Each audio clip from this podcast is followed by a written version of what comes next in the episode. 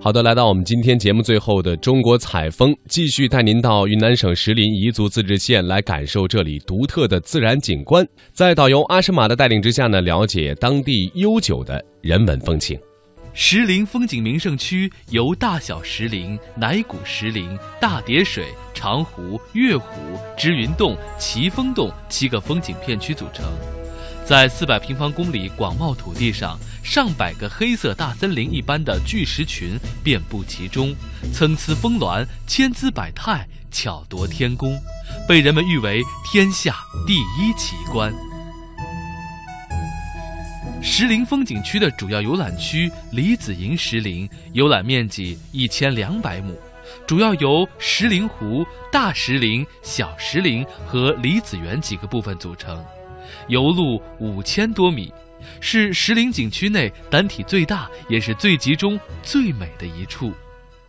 导游阿诗玛。今天我带你们看到十里景区，面积有十二平方公里左右。我们今天步行大概四公里左右，两个小时左右的行程时间啊。我们这地方呢，它是归昆明管，它呢是昆明市的一个郊区县。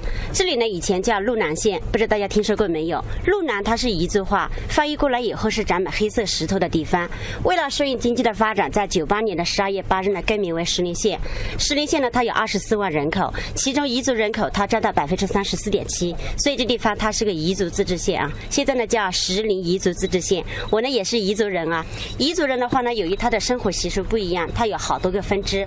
我们这个分支是彝族里边撒尼这个分支啊，就是阿诗玛这个民族。那么石林是怎样被人发现的呢？我们还是来先看看历史的记载吧。清康熙五十一年，也就是一七二一年，《路南州志》有这样的记载：石林岩高数十人。攀援实可人，其中怪石林立，如千对万骑，巍巍竹窟，若九墨三条，色俱青，嵌结玲珑，寻之莫尽。后有浮流清冷如雪。相传昔人于隆冬遥见石上有李二珠，皆始鲜红，灵不及取。第二天寻之不见，于是叫李子庆。光绪十三年，也就是一八八七年，法国人保罗·维亚尔（中文名叫邓明德）到原路南一带传教，他写出了一本关于彝族社会文化调查的书《彝人的历史和宗教》，这是石林彝族文化向西方的第一次传播。进入石林景区，仿佛进入了一座名副其实的由岩石组成的森林博物馆。穿行其间，怪石林立，突兀峥嵘，姿态各异，惟妙惟肖。而景区草坪中的树木、石山、小径，在蓝天白云的衬托之下，更是显得异常的瑰丽壮美，令人惊叹大自然的神奇造化和鬼斧神工。那么，我们眼前这些岩石是怎么形成的呢？导游阿诗玛。大家进来以后呢，如果有兴趣的话呢，可以看一下路边上石头上面，它可以发现有好多化石。化石呢，它是典型的海洋生物，所以呢，就证明了这个景区它以前呢是一片海。第二点呢，根据石壁上面的化石可以推测，这个景区它形成于古生代的二叠纪，纪经有两亿七千万年。当时这地方呢是一片汪洋大海，海里边生存有好多生物，生物死掉以后，它们的尸体呢就慢慢在海底里边跟泥沙堆积起来以后呢，形成石头。那换句话来说，这个石头它是以前海底生物的尸体跟泥沙堆积起来的。以前石头它并不是这样分裂开的，它成一个板块。后来这边发生了地壳运动，岩层慢慢的分开掉，海水退去以后呢，岩层暴露地表。这边它属于典型的亚热带气候，高温多雨。石头经过雨水的这样慢慢冲刷以后呢，石头呈箭状分布。今天带领大家看的是世界上箭状石林发育面积最大、最完整的一片，所以呢，它有天下第一奇观之称啊。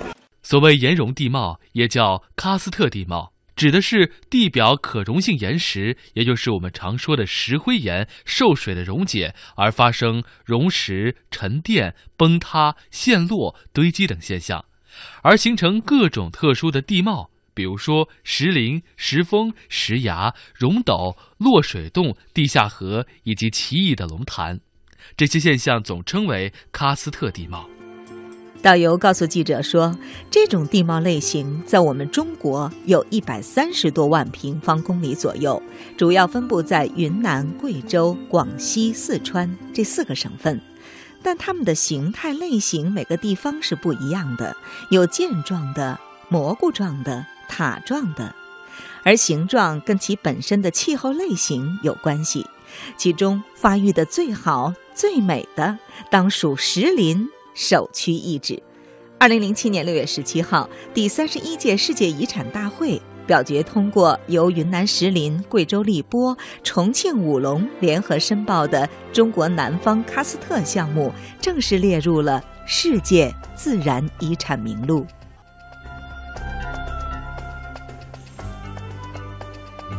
走进石林景区，首先映入眼帘的是正前方一块巍峨雄壮的岩石。导游告诉记者说：“这个石头好像天然屏风，遮盖住石林的奇景，又好像不愿意让游人一眼就看到石林的奥妙，所以有人把这个石头称为石屏风。而在这个巨型岩石中间，题写了‘石林’两个鲜红的隶书大字。那么‘石林’这两个大字是谁写的？又有着怎样一段故事呢？”我们来听听导游阿诗玛的介绍。大家以前有没有听说过龙云这个人啊？他呢是我们云南省的第一任省主席。他在民国的时候呢，执掌云南的军权长达十八年，所以我们也把这个人叫云南王。他一九三一年的时候来到十里景区，把“十里”两个字题在大气爬坡底下那块空白的石壁上。当时他所题写的两个字呢是行书字体，但是呢被已经给破坏掉了。今天你们看到这两个字，是从古代的碑文中发现以后呢，觉得非常不错，是我们这地方的管理人员把这个模拟上去的。到了一九八五年的时候呢，龙云的儿子呢从美国回来，他得知这两个字呢最早源于他父亲，所以他就要求要恢复他父亲的字体。在八五年年底，石林的左手边就恢复了龙云的题刻，提上了他的名字。也就是说，今天大家看到这两个字，并不是他的亲笔宝墨，但是呢，为了纪念他，就把这名字刻在石林的旁边。这是石林两个字的历史啊。导游说，龙云不仅题写了石林两个大字。更重要的是，他投资建设了石林景区。石林景区它最早呢建设于一九三一年。一九三一年以前的话呢，景区里边没有油路。那年的话呢，就是我们云南省的第一任省主席龙云啊，他本身的话呢，他不是专程来石林的。我们石林附近有一个瀑布，那个瀑布它是。珠江水系上落差最大的一个瀑布，它有九十六米的落差，七十四米的宽度，号称珠江第一瀑啊。嗯，他呢想在那边设一个发电站，他觉得这边有好多人都还没有用上电嘛，所以呢他想在那边设一个发电站。在返回的途中的话呢，有位副官就建议他来地方看一看，看了以后他进行呃拨了专款进行石林的修建，是这样子。进入石林景区，游客要驻足观赏的第一道亮丽风景，就是公园右手边一个美丽的湖。远远的望去，平静而湛蓝的湖水中，石柱擎天，恰似天然的水中大盆景。导游说，这叫恩来湖。呃，右手边这个湖是今天带领你们看的第一个景点，它的外围部分是人工修建的，但是呢，湖里边实则是自然景观。这种地貌类型在中国叫岩溶地貌，在国际上称之为喀斯特地貌。它的特点呢，不容易积水。这地方到了旱季以后呢，水就干了。以前，在一九五五年的时候，我们见到周总理参加印度尼西亚的万隆会议，他从那方返回的这以后呢，看了这个十里景区，看了以后这地方有山没有水，所以他就动员当地村民在这地方挖了这个人工湖啊，这个叫恩来湖。在游览的过程中，记者看到很多石壁上都有断裂面，而且最明显的是这个断裂面还有延伸性，这又是怎么一回事呢？这地方曾经呢是一片海，但是呢那个海水它并不是一次就退完掉，它是慢慢的退。当年它退到这地方以后呢，停留时间比较长。这个石头它主要成分都是碳酸钙，碳酸钙遇到水以后溶解速度比较快，所以呢就留下这个断裂层，这呢叫水平层理啊，是我们十里景区最多见的一个地质现象，有的地方可以延伸好几公里啊。在大石林景区，遍布着上百个巨石群。有的独立成景，有的纵横交错，连成一片。石林的排布并不齐整，忽而险峻，忽而平坦，峭壁万仞，石峰嶙峋，像千军万马，又似古堡幽城；如飞禽走兽，又像人间万物。惟妙惟肖，栩栩如生，构成一幅神韵流动、蔚为壮观的天然画卷。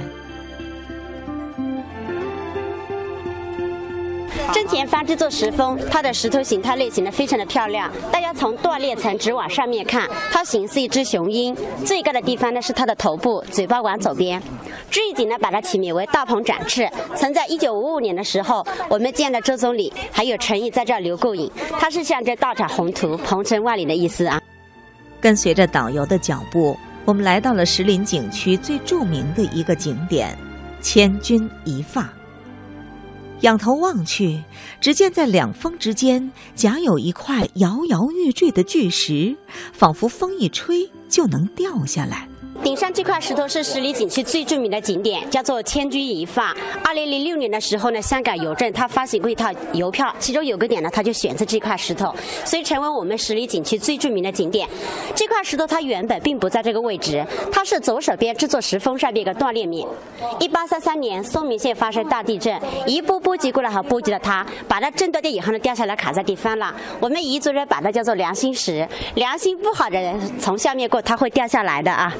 导游告诉记者说，石林处在亚热带气候，高温多雨，石头比其他地方风化的要快一些。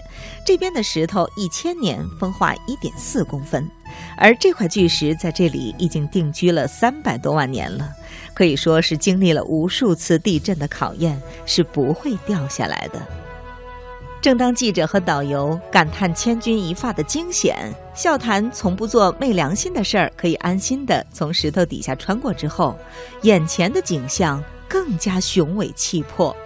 只见一片傲然屹立的石柱群中间全部断裂，向一侧倾斜，令人非常的惊讶和震撼。这个景点呢叫爬山倒海，是十里景区典型的倒塌石柱群。这地方的石头它以前是这样立起来的，是刚才我说的那次地震一波波及过来，还波及了它，波及到这一片跟后面这一片，就把它给震倒掉了。十里景区典型的倒塌石柱，就像这样子。在导游的引领下，记者继续在光怪陆离的奇石世界当中穿行着。景区内峰回路转，曲径通幽。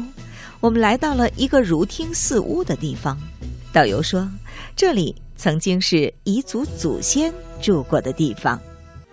从彝族祖先住过的地方出来之后，我们来到了大石林当中海拔最低的地方——剑峰池。这地方呢是十里景区海拔最低的地方，起名为剑峰池，是因为正前方写着剑峰的那座石峰得名的。它以前呢像把宝剑，上边还有箭头。由于刚才我说的那次地震，一波波及过来，还波及了它，把这块石头震成了三段。第一段呢是现在直立的这一段，第二段呢是打到后面去的那段，第三段呢是剑峰的峰字正前方露出水面那小块。三块石头合起来以后呢，形似一把宝剑，所以把它起名为剑峰池。这地方水最深的地方大概。有九米左右，平均水深在六点四米啊。剑峰池是大石林中最幽深的地方，也是石林最神秘之处。剑峰池池水清澈，天光云影，四周群峰秀色尽在池中。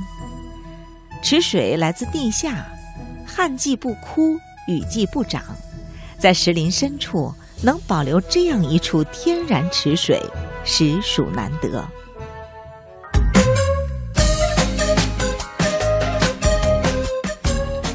好的，聆听一小时，感受全中国。以上呢就是我们今天魅力中国给您呈现的所有内容了。节目主持人宋雪雷鹏再次感谢您的收听和陪伴，我们下期节目再会喽！再会。